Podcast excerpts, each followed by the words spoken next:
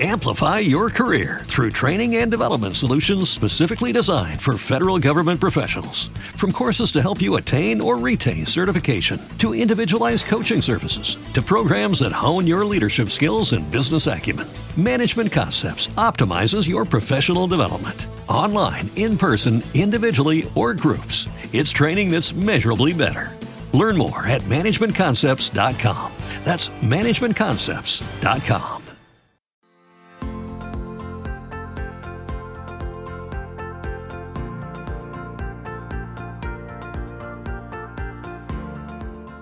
Hola, bienvenido al Icargo Experience. Es un espacio donde podrás aprender y enterarte de todos los temas de logística locales e internacionales.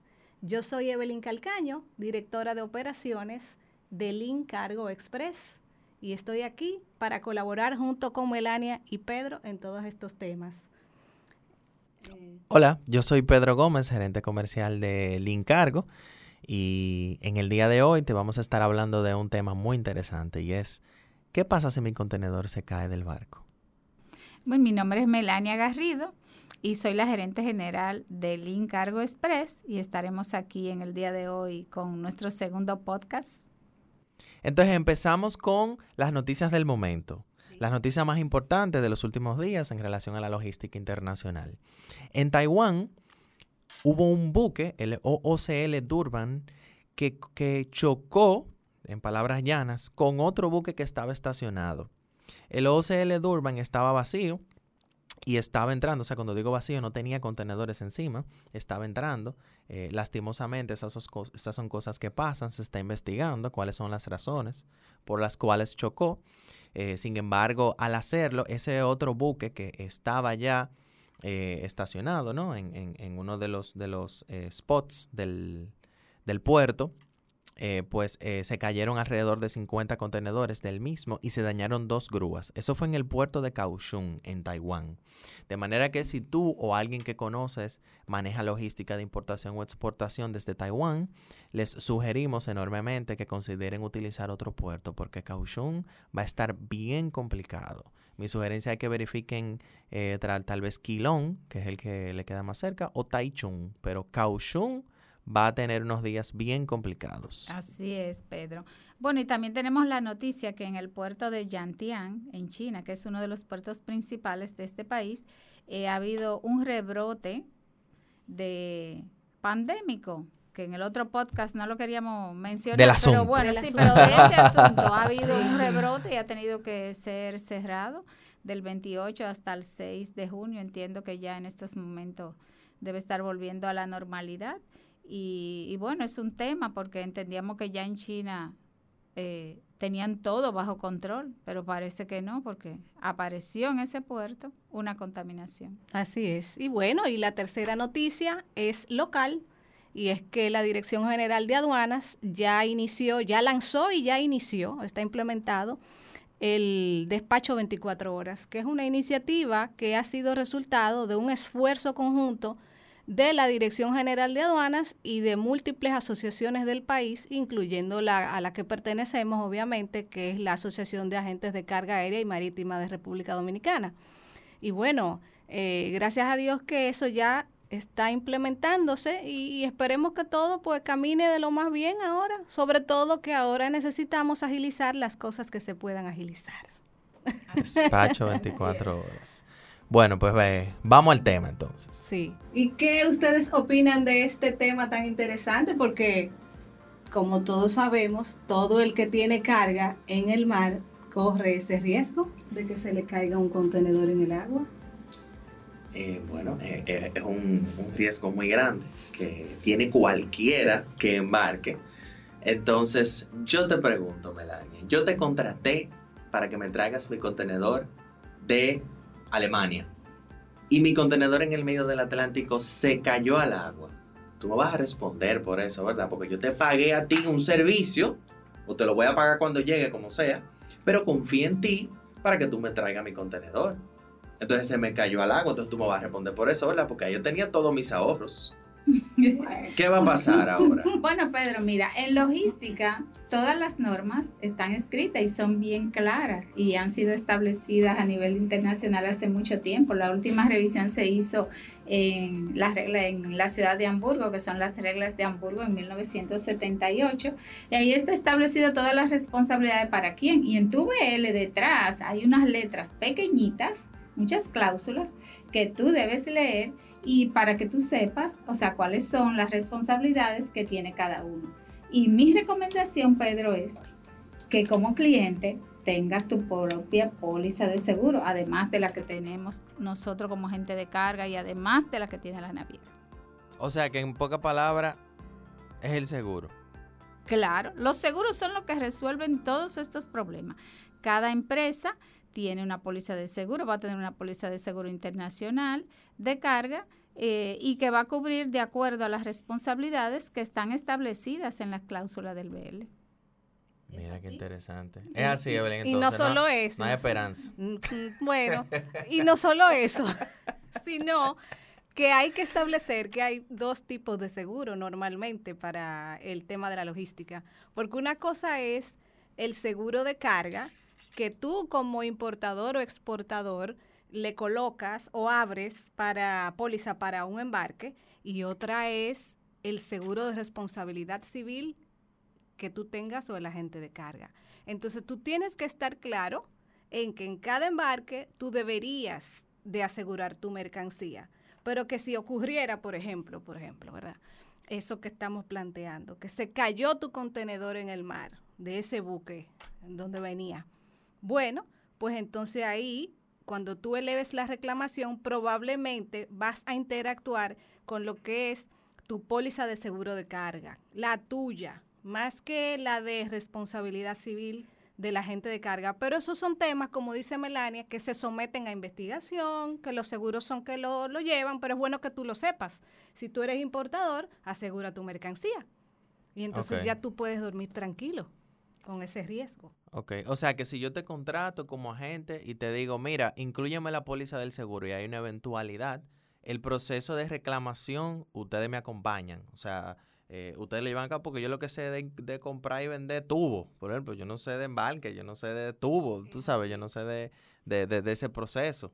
Sí, sí, así mismo es, Pedro. Tú lo que haces es que si hay una situación con tu contenedor, tú documentas esa reclamación o sea, tienes que analizar tu factura comercial, tu BL y documentar, o sea, cuáles son, o sea, las, los daños que tiene tu carga. Todo eso está establecido también en las normas. O sea, y no, o sea, tiene su, tiene su norma de, de quiénes, o sea, el surveyor, tienes que llamar a un surveyor que testifique. ¿Qué es un surveyor? Bueno, un surveyor es, eh, es un agente, o sea, que está calificado eh, para decidir, o sea, o para certificar que efectivamente el daño de la carga que tú has eh, reportado es correcta y que cualquier compañía de seguro la va a poner como válida y buena. Y nada, tú sometes tu reclamación, nosotros la sometemos al seguro y el seguro te dirá si es responsabilidad nuestra o si es responsabilidad de la naviera o si es tu responsabilidad, responsabilidad de su póliza, perdón, de su póliza privada de seguro.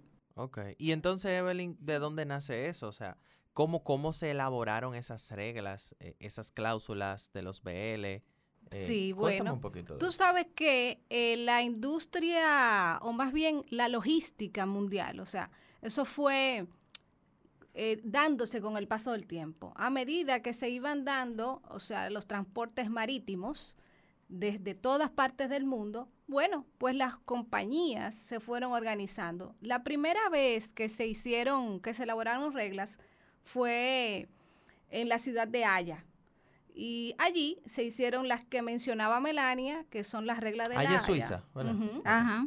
En 1924, creo. Y luego, entonces ya, eh, más o menos en el 1978, se crearon las reglas de Hamburgo. E incluso después se habló de las reglas de Rotterdam, que fueron en el 2008. Lo que sucede es que las de Rotterdam, cada vez que se crean estas reglas en las conferencias, eh, tiene que, estar firmado por o 20 o más países que son entonces los firmantes que aprueban, se ponen de acuerdo para estas reglas. En el caso de las reglas de Rotterdam, todavía el único país que, ha firmado, si yo mal no recuerdo, es España. Entonces faltan muchos países por firmar y por eso la que está vigente todavía es la de Hamburgo. Pero también están las reglas de Amberes. Las reglas de Amberes eh, más, se van más directo a lo que es el tema ya de la avería gruesa. Y entonces, ¿por qué, una avería gruesa? Los, exacto, toda la avería gruesa porque en el caso eventual de que tu contenedor caiga al mar, eso es avería gruesa. Ok, eso es como el término técnico. Sí. Ok. Hay muchas razones, hay, muchas, hay muchos tipos de situaciones que caen en avería gruesa. Y entonces, bueno, ahí ya tú sabes que también están las reglas de Amberes. esas tres, eh, digamos que, esas tres compilaciones de reglas, eso es lo que un importador debería de tener claro.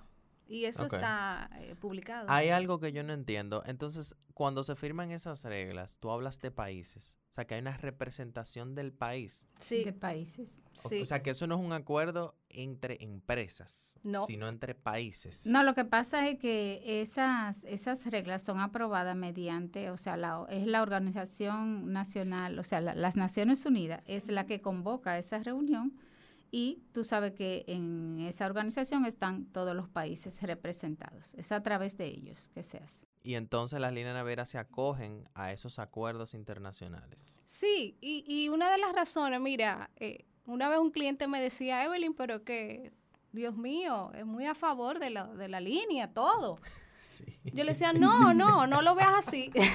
Él lo veía así en aquel momento, hace muchos años de eso. Pero realmente no es tanto así cada vez que se modifican las reglas, precisamente es girando más a favor al, cliente. Si bien en un principio, cuando se crearon las reglas de la Haya, eh, giraban más a favor de, las navieras, quizás, eh, eran las condiciones de aquel momento, pero ya giran, es un poquito más justo ahora la balanza. Y entonces, bueno, se han ido modificando.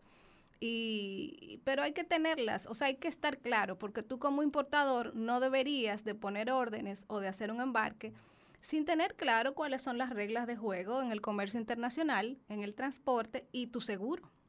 Sí, ese, ese es un tema que, por ejemplo, lo hemos tratado varias veces eh, con clientes, porque hay veces que un cliente tiene una persona que no está completamente capacitada en el puesto de manejo de su logística y eh, este es un tema bastante amplio y, y, que realmente requiere de que tú profundices sobre él, o sea, es amplísimo y, y, para eso hay hasta maestrías que tú puedes hacer, pero no necesariamente tienes que hacer una maestría. Por ejemplo, en la asociación a la que pertenecemos en Adacán se dan los cursos donde eh, ese personal puede perfectamente estar calificado para entender lo que son todas las cláusulas del BL y lo que son, o sea, todas las normas que rigen la logística.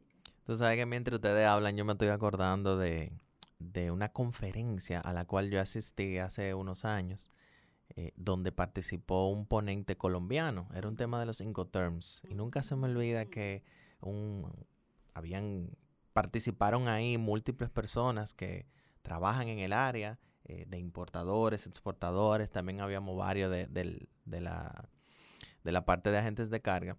Y levanta la mano un señor y dice, fulano, ahora mismo no recuerdo el nombre del colombiano, ¿por qué es que la naviera nunca es responsable de nada? O sea, yo no puedo concebir que yo le pague a una línea naviera tantos miles de dólares para que si pasa algo, ellos nunca son responsables de nada.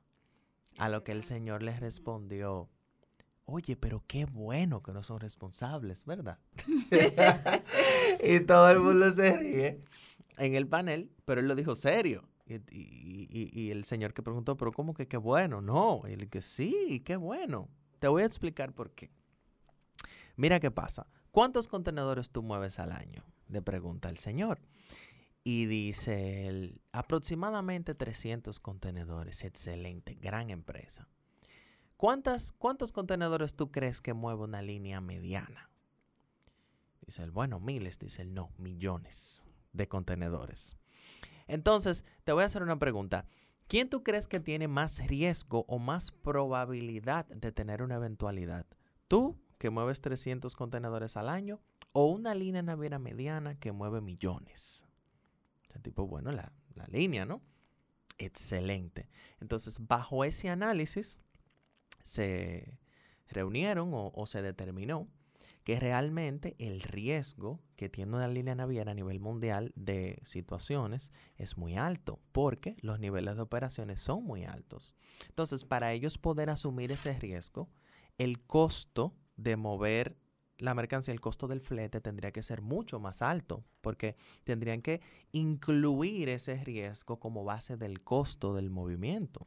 ¿Y qué es lo que ellos hicieron? Hicieron, no, mira, yo ese riesgo mejor te lo traspaso a ti porque tú mueves menos mercancía que yo, como como importador exportador o lo que sea, asegúrate tú, compra tu póliza tú, y entonces el mercado se hace más competitivo. Porque si cada empresa de manera individual asume su riesgo, entonces a la larga realmente el servicio se hace menos costoso y eso nos beneficia a todos. Claro, es así. Y el señor se quedó, wow, pero mira, hace sentido. Y esa es, señores, la razón por la cual las líneas no asumen los riesgos, sino que te lo traspasan y tú a su vez estás en la, no obligación, pero como si fuera obligación de tú adquirir tu póliza de seguro para que mitigues el riesgo, ¿no? en caso de eventualidad, alguien te responda. Yo escuchándote, Pedro, o sea, me doy cuenta que sí, que, o sea, todo eso que tú estás diciendo eh, se refiere a las normas que se han aprobado en esos diferentes países y que Evelyn ha citado anteriormente. Y, por ejemplo, fíjate que la avería gruesa, por ejemplo, se declara cuando un buque quiere salvar eh, o sea, si está en riesgo el barco, la carga del barco completo, pero hay cinco contenedores en llama, él va a tirar esos cinco contenedores, o esos seis, o esos siete, y eh, la tira al mar para salvar lo demás que tiene ahí. ¿Y qué sucede? Se declara avería gruesa y existe la norma de que esos contenedores que fueron afectados, o sea, son los que, o todo lo que estaba en el buque son a través de ello que se va a repartir el costo de ese daño. Y es más fácil así que, por ejemplo, si, si se transfiriera completamente a la naviera, como tú dices, porque el flete costaría muchísimo dinero. Así es. Entonces, la famosa avería gruesa, Evelyn. ¿Cuáles son los contextos de la avería gruesa? Mira, avería gruesa es eh, toda aquella situación que citan en las reglas eh, que caen ahí, como por ejemplo, eh, lo que citamos, que el capitán decida por cuenta propia tirar contenedores al mar. ¿Por qué? Porque hay un riesgo en el buque, tanto para la tripulación como para el mismo buque. Eh, otro tipo de avería gruesa es que por una tormenta se caigan contenedores, se caen, y eso ha sucedido muchas veces. De hecho, a mí ya me pasó, y, y fue hace muchos años, hace como 15 o 20 años y se cayeron como 10 contenedores de un buque. Y nada, eso es avería gruesa. Eso es una avería gruesa. o sea, que eso lo cubre tu póliza de seguro. Sí, afortunadamente, sí, afortunadamente esos clientes que yo manejaba, que tenían carga en esos contenedores, todos tenían seguro. Qué bueno. Eso no fue. O sea, que el que no tenía seguro perdió su dinero. Y sí, y lo grande no es eso. O sea, realmente eh, eh, es bueno que la gente se lea bien lo del tema de la, de la avería gruesa, porque eh, no son los 10 clientes de los 10 contenedores los únicos que pagan esa avería, ese valor de esa mercancía. Sino la totalidad. Sino una parte la asume el buque. Ah, sí. La línea. Se divide. Sí, eso se segrega, se divide entre la línea, eh, los clientes que no tenían carga en esos contenedores, digamos que si eran... Los contenedores que se cayeron. Exacto. O sea, contenedores que están en el barco. Sí, digamos que si eran mil diez contenedores, diez se cayeron. Bueno, pues los otros mil clientes asumen también un costo de ese valor. ¿Tú ves? Y eso se pudiera, pudiera parecer injusto a, simple vista, pero esos son los acuerdos que hay, ¿no? Es que esos son los La letrica pequeña del OBL que nadie lee. Sí. Por eso hay que tener seguro. Así es. Por eso hay que tener. Tengo una nota aquí, o sea, yo no soy abogada. Dice que realmente la avería gruesa está regulada, regulada por el artículo 347 de la Ley de Navegación, o sea que es bueno leerse todo eso porque eh, hay mucha gente que trabaja, eh, o sea, solamente desde su propio criterio. Y, por ejemplo, yo creo que vivimos una experiencia una vez con, con un exportador dominicano que tuvo un accidente en, en Europa y le devolvieron la carga. Y, y, no había manera de hacerle entender que él tenía que mandar un surveyor allí que certificara que era lo que había pasado y él entendía que no, que por ejemplo, porque tal vez el señor a quien él envió la, la mercancía no le había pagado eh, total o, o, le había pagado total, ya él estaba resguardado. Cuando él vino a ver tenía tremendo problema encima. Ok, o sea que en resumidas cuentas, lo que quiere decir Melania es que si tú tienes tu póliza de seguro, ¿verdad? Y, y lo hiciste de manera correcta y tienes una eventualidad, la que sea, por ejemplo, que el producto te llegó dañado, que el producto te llegó mojado, que pasa, que por ejemplo el contenedor puede tener un orificio y, y tú tienes una situación cuando tú recibes tu mercancía a tu almacén, inmediatamente tú tienes que notificar a tu seguro, notificar a tu transportista y que te manden un surveyor, que el surveyor es la persona que certifica el daño, ¿no? Y que lo contrata el seguro. Correcto. Por eso hay que notificar de inmediato y no ponerle la mano a la mercancía. Por favor. si tienes una situación, no le pongas la mano. Llama primero, detente. asesórate, detente, tira fotos, graba todo. Sí. Porque tú tienes, tienes que tener tu grabación. documentación uh -huh. para poder reclamar. Sí. Esa es la realidad. O sea, no agarre y bote la mercancía y diga, bueno, yo la boté. No. Porque estaba espérate. dañada. Exacto, tiene que llamar primero y agotar todo un proceso porque de lo contrario, entonces la reclamación puede que no proceda. Es así, se caen reclamaciones por eso, porque como, es como eso es como dañar la escena del crimen. Exacto. Contaminar la escena del crimen, así. Estamos viendo muchas películas. Sí, ¿no? Cuando vienen y rodean la, la escena de, de, de, la cinta amarilla sí, sí, para que la gente no pueda pasar. Entonces es, es, parecido, es parecido. Así mismo. Y es importante tener calma. Señores, no es fácil. Tú haces una compra de miles de dólares y que te llegue dañado. Yo entiendo que a veces la gente puede tomar decisiones no atinadas y por eso es que hay que calmarse y llamar a quien te puede asesorar en ese sentido. Y tú sabes que es lo que da la calma, ¿verdad? ¿Qué? Tener el seguro. Tenga su seguro. La gente va a creer que nosotros somos corredores de seguro. A pesar de que nosotros no somos corredores de seguro, somos personas que entendemos que los riesgos se mitigan. Bueno, no, nosotros no somos corredores de seguro, pero sí tenemos nuestra póliza de seguro y a través de esa póliza de seguro internacional también tenemos un adendum donde los clientes, o sea, se pueden asegurar cuando hacen un booking con nosotros y tal vez te va a costar 50 dólares, pero estarás sí. completamente protegido. Sí, sí, es económico. Hablando sí. de eso, yo tengo otro tema. Pero aquí la aduana dominicana si tú no reportas un costo de seguro, ellos asumen un 2%. Yo te iba a hablar de eso. Mira, es tan importante, por eso no tiene también. sentido no comprarla? Exactamente. Fíjate que hasta está estipulado en la ley de aduana de la República Dominicana que tú tienes que tener seguro. Obligatoriamente. No, no te obligan a que tú lo contrates, pero bueno, digamos que tú no lo contrataste. Bueno, pues está preestablecido en el sistema de, de aduanas que el si, 2%. Que si tú no declaras un valor de seguro, incluso aunque lo hayas contratado, si tú no lo declaras, el que sea, digamos, 25 dólares, bueno, pues entonces ellos no lo declaraste, yo te cargo un 2% de tu factura, costo, seguro, y le sumo ese valor. De, de, perdón, costo y flete y le sumo ese valor de seguro que es el 2% de esa sumatoria, entonces está fuerte. Correcto. Entonces no hace sentido, no porque hace literalmente sentido. tú ahorras sí. dinero teniendo la póliza, si tú lo piensas, porque ninguna póliza cuesta 2%. O sea, lo normal es que una póliza te cueste de 1% hacia abajo, mm, es lo que yo he visto. Es. Uh -huh. eh, uh -huh. entonces, y a veces menos. Claro, es menos de un 1%, casi siempre. Es muy raro ver una póliza de más de un 1%. Entonces, si tú no tienes tu póliza y ya de por sí aduanas, cuando tú vas a pagar impuestos, te asume un 2%. Entonces tú lo que vas a ahorrar dinero en vez de gastar. Pero eso es, eso es para que tú veas que, que, es, que, no hay conciencia. O sea, si tú tienes la plena conciencia y el pleno conocimiento, o sea, de, de, ese manejo de cargas, o sea, seguro que tú vas a tener tu póliza de seguro, porque no te va a costar nada y te va a mantener a salvo. y así tú duermes tranquilo, si se cayó al agua, que se caiga al agua. Yo tengo mi seguro. lo pido otra vez. sí.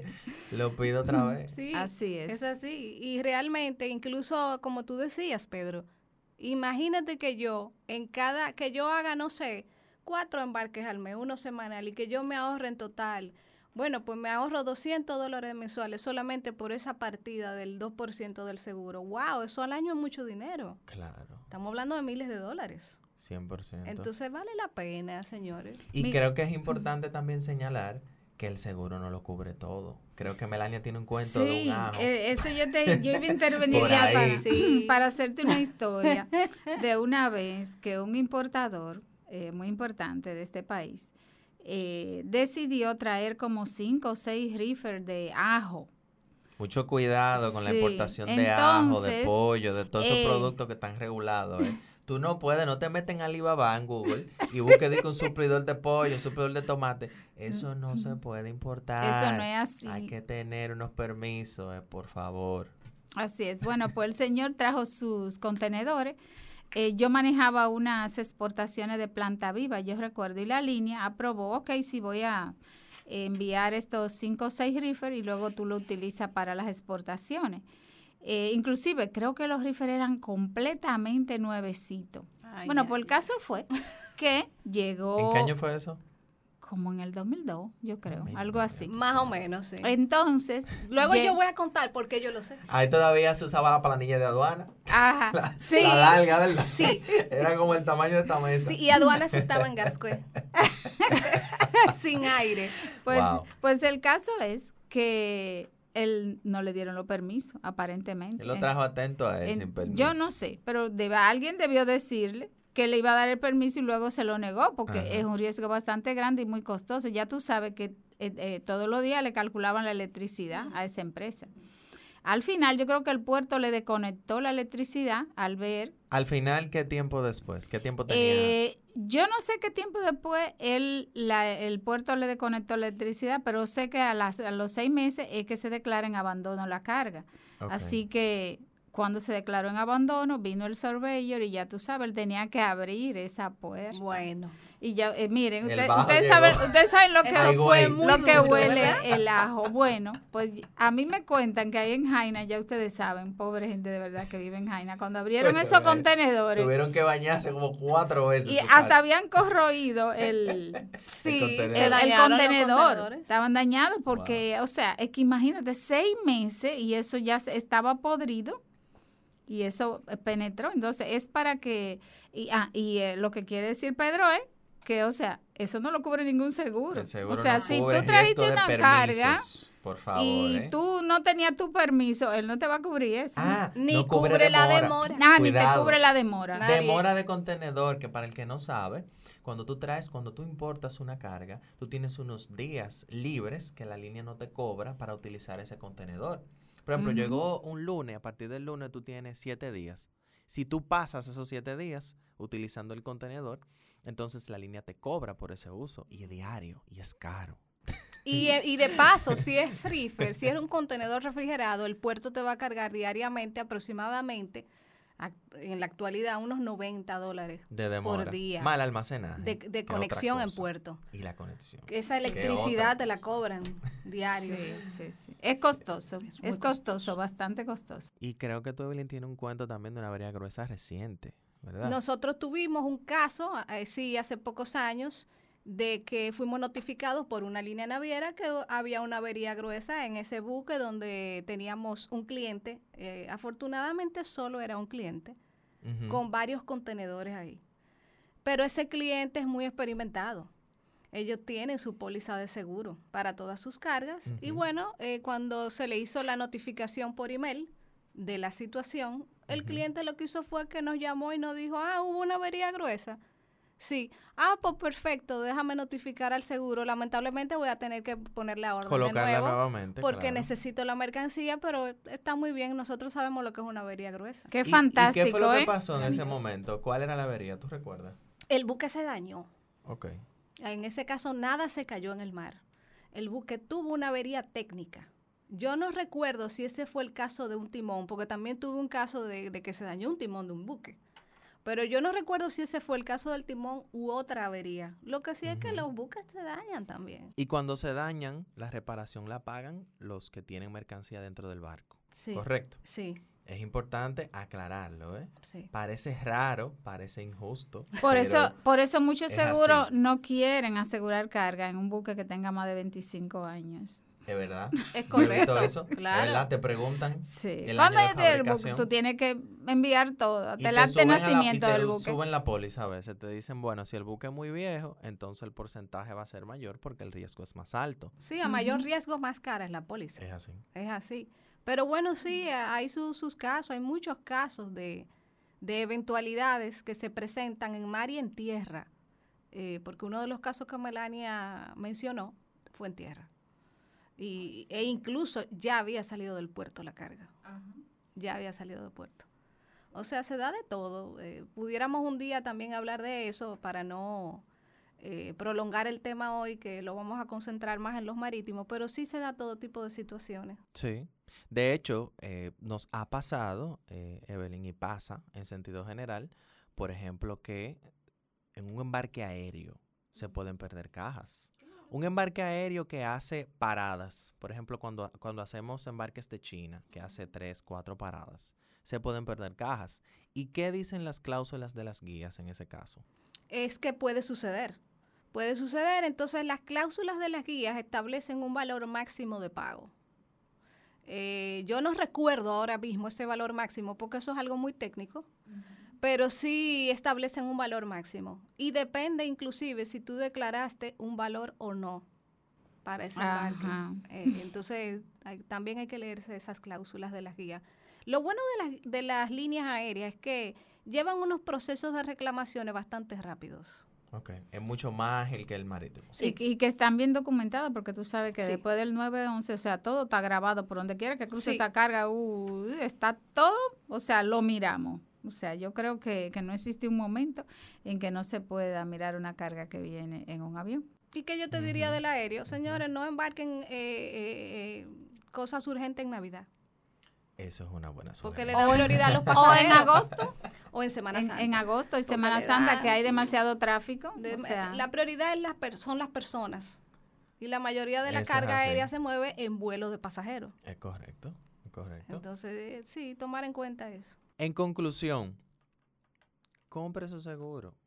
Lastimosamente, cuando tú embarcas, cuando tú mueves mercancía aérea o marítima, hay muchos de esos riesgos que no son asumidos por el transportista. Por ende, si tú quieres estar tranquilo, si tú quieres no depender de que ojalá que llegue bien, que ojalá que no pase nada, que ojalá que no se me caiga al mar. que ojalá que tenga suerte. Óyeme, la, la suerte, eh, bueno, no creo mucho en la suerte. Entonces compra su seguro porque como quiera te van a cobrar el 2% en aduanas. Entonces una póliza de seguro te, te va a salir más económica, ¿no? Y al final tú vas a estar resguardado, ¿no? Así mismo es. Eh, eh, lo, eh, lo importante es transferir ese riesgo que tú tienes a la aseguradora, que te va a tener un bajo costo y como dice Pedro, tú vas a dormir más tranquilo. 100%, 100%.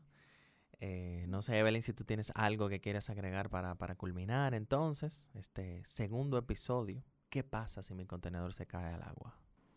Señores, eh, no sean tacaños con ustedes mismos, no sean tacaños.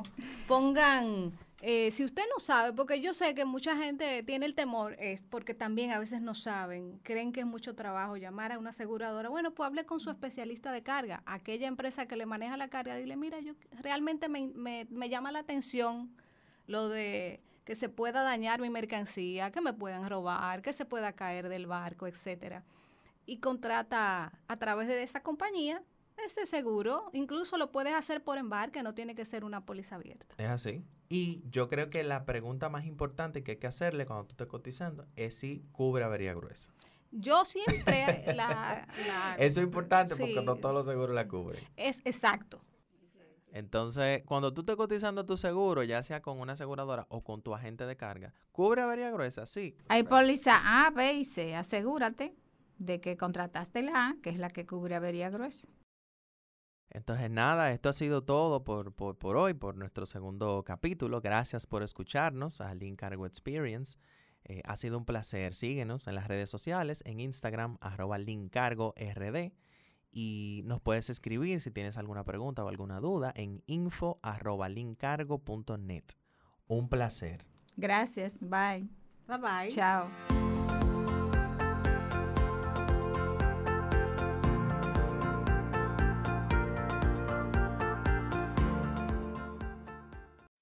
Amplify your career through training and development solutions specifically designed for federal government professionals. From courses to help you attain or retain certification, to individualized coaching services, to programs that hone your leadership skills and business acumen, Management Concepts optimizes your professional development. Online, in person, individually, or groups, it's training that's measurably better. Learn more at managementconcepts.com.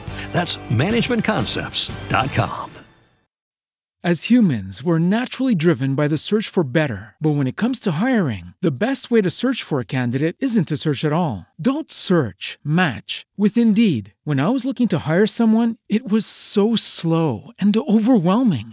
I wish I had used Indeed. If you need to hire, you need Indeed. Indeed is your matching and hiring platform with over 350 million global monthly visitors, according to Indeed data, and a matching engine that helps you find quality candidates fast. Ditch the busy work. Use Indeed for scheduling, screening, and messaging so you can connect with candidates faster. And Indeed doesn't just help you hire faster. 93% of employers agree Indeed delivers the highest quality matches compared to other job sites, according to a recent Indeed survey. And listeners of this show will get a $75 sponsored job credit to get your jobs more visibility at Indeed.com slash podcast. That's Indeed.com slash podcast. Terms and conditions apply.